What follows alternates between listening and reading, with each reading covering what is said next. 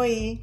O papo sério de hoje é uma história interessante que aconteceu comigo. Acho também que você vai se identificar. Lembra que hoje é o dia da primavera.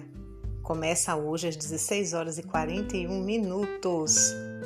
Sabe, o ano passado, aqui na minha casa, eh, meu esposo chegou com umas 20 orquídeas mais ou menos. Eu cheguei a fiquei assustada com a quantidade. Claro, eu sabia que ele gostava muito de orquídeas, mas não sabia que era tanto quanto que ele ia encher a minha sala de orquídeas. Mas era o dia da primavera, era justamente o primeiro dia da primavera. E assim, nós fomos arrumando uma a uma no seu cantinho. E a nossa casa ficou muito linda. As flores são assim, né? Essa capacidade de tornar um ambiente muito bonito. Não é à toa que Deus colocou tantas e tantas variedades para nós, não é mesmo? Bom, só que a orquídea não era a minha flor que predileta, né? Embora seja uma flor mais cara, né? Mais requintada, mas a minha flor predileta é, sempre foi aquela flor que bota o ano inteiro, que dá flor, aquela planta cuja flor o ano inteiro ela tá ali. E aqui na minha região tem uma chamada Boa Noite, que eu gosto muito, muito. Flores de todas as cores amarelas, brancas, mescladinhas, rosas. Eu tenho várias. Então eu acho, sempre achei muito linda. Bom, mas nós agora estávamos com 20 orquídeas em casa. E o que é que fizemos então? Né? Então, as, curtimos a cada dia as nossas orquídeas.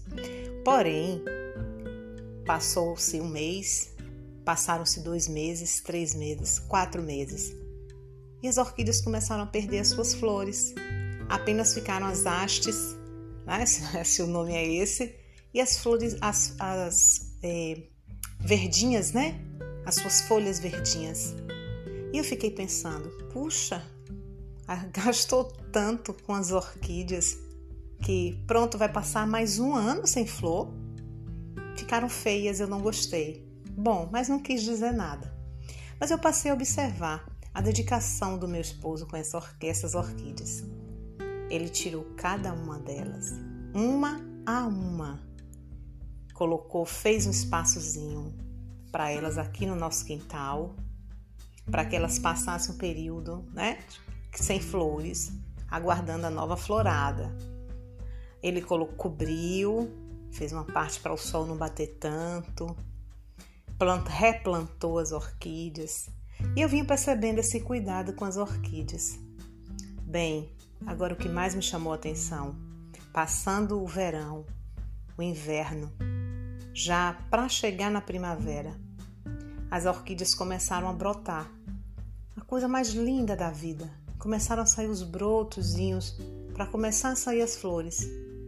E é onde elas estão, é sempre o meu caminho. Então eu passava e todo dia eu olhava essas orquídeas e comecei a observar que todas elas começaram a brotar. E eu tive a beleza de acompanhar a abertura de um botão, aos poucos, a abertura né, da flor. E hoje, dia da primavera, nós temos de novo nosso orquidário. Orquídeas rosas, violetas, branquinhas, decoradinhas. Parece que Deus veio pessoalmente com o dedinho e foi decorando as nossas orquídeas. Lindas, lindas, lindas. E eu fiquei pensando, como eu fui tola em desprezar as orquídeas porque elas perderam as flores, porque eu não quis esperar o tempo das orquídeas. E agora, com a paciência, com o cultivo, né? agora nós temos mais uma vez o nosso orquidário. E assim é a vida, né? E eu fiquei pensando, parando, olhando e pensando assim é a vida. As coisas não acontecem muitas vezes no tempo que a gente quer. Muitas vezes precisamos aguardar o tempo das coisas. Muitas vezes não é o nosso, é o tempo de Deus, né? Precisamos ter paciência, precisamos desenvolver a resiliência. Aprendi a perseverança de cultivar. Muitas vezes assim são os nossos relacionamentos, precisam ser cultivados, as nossas amizades precisam ser regadas, as nossas vidas amorosas precisam também ser cultivadas, né?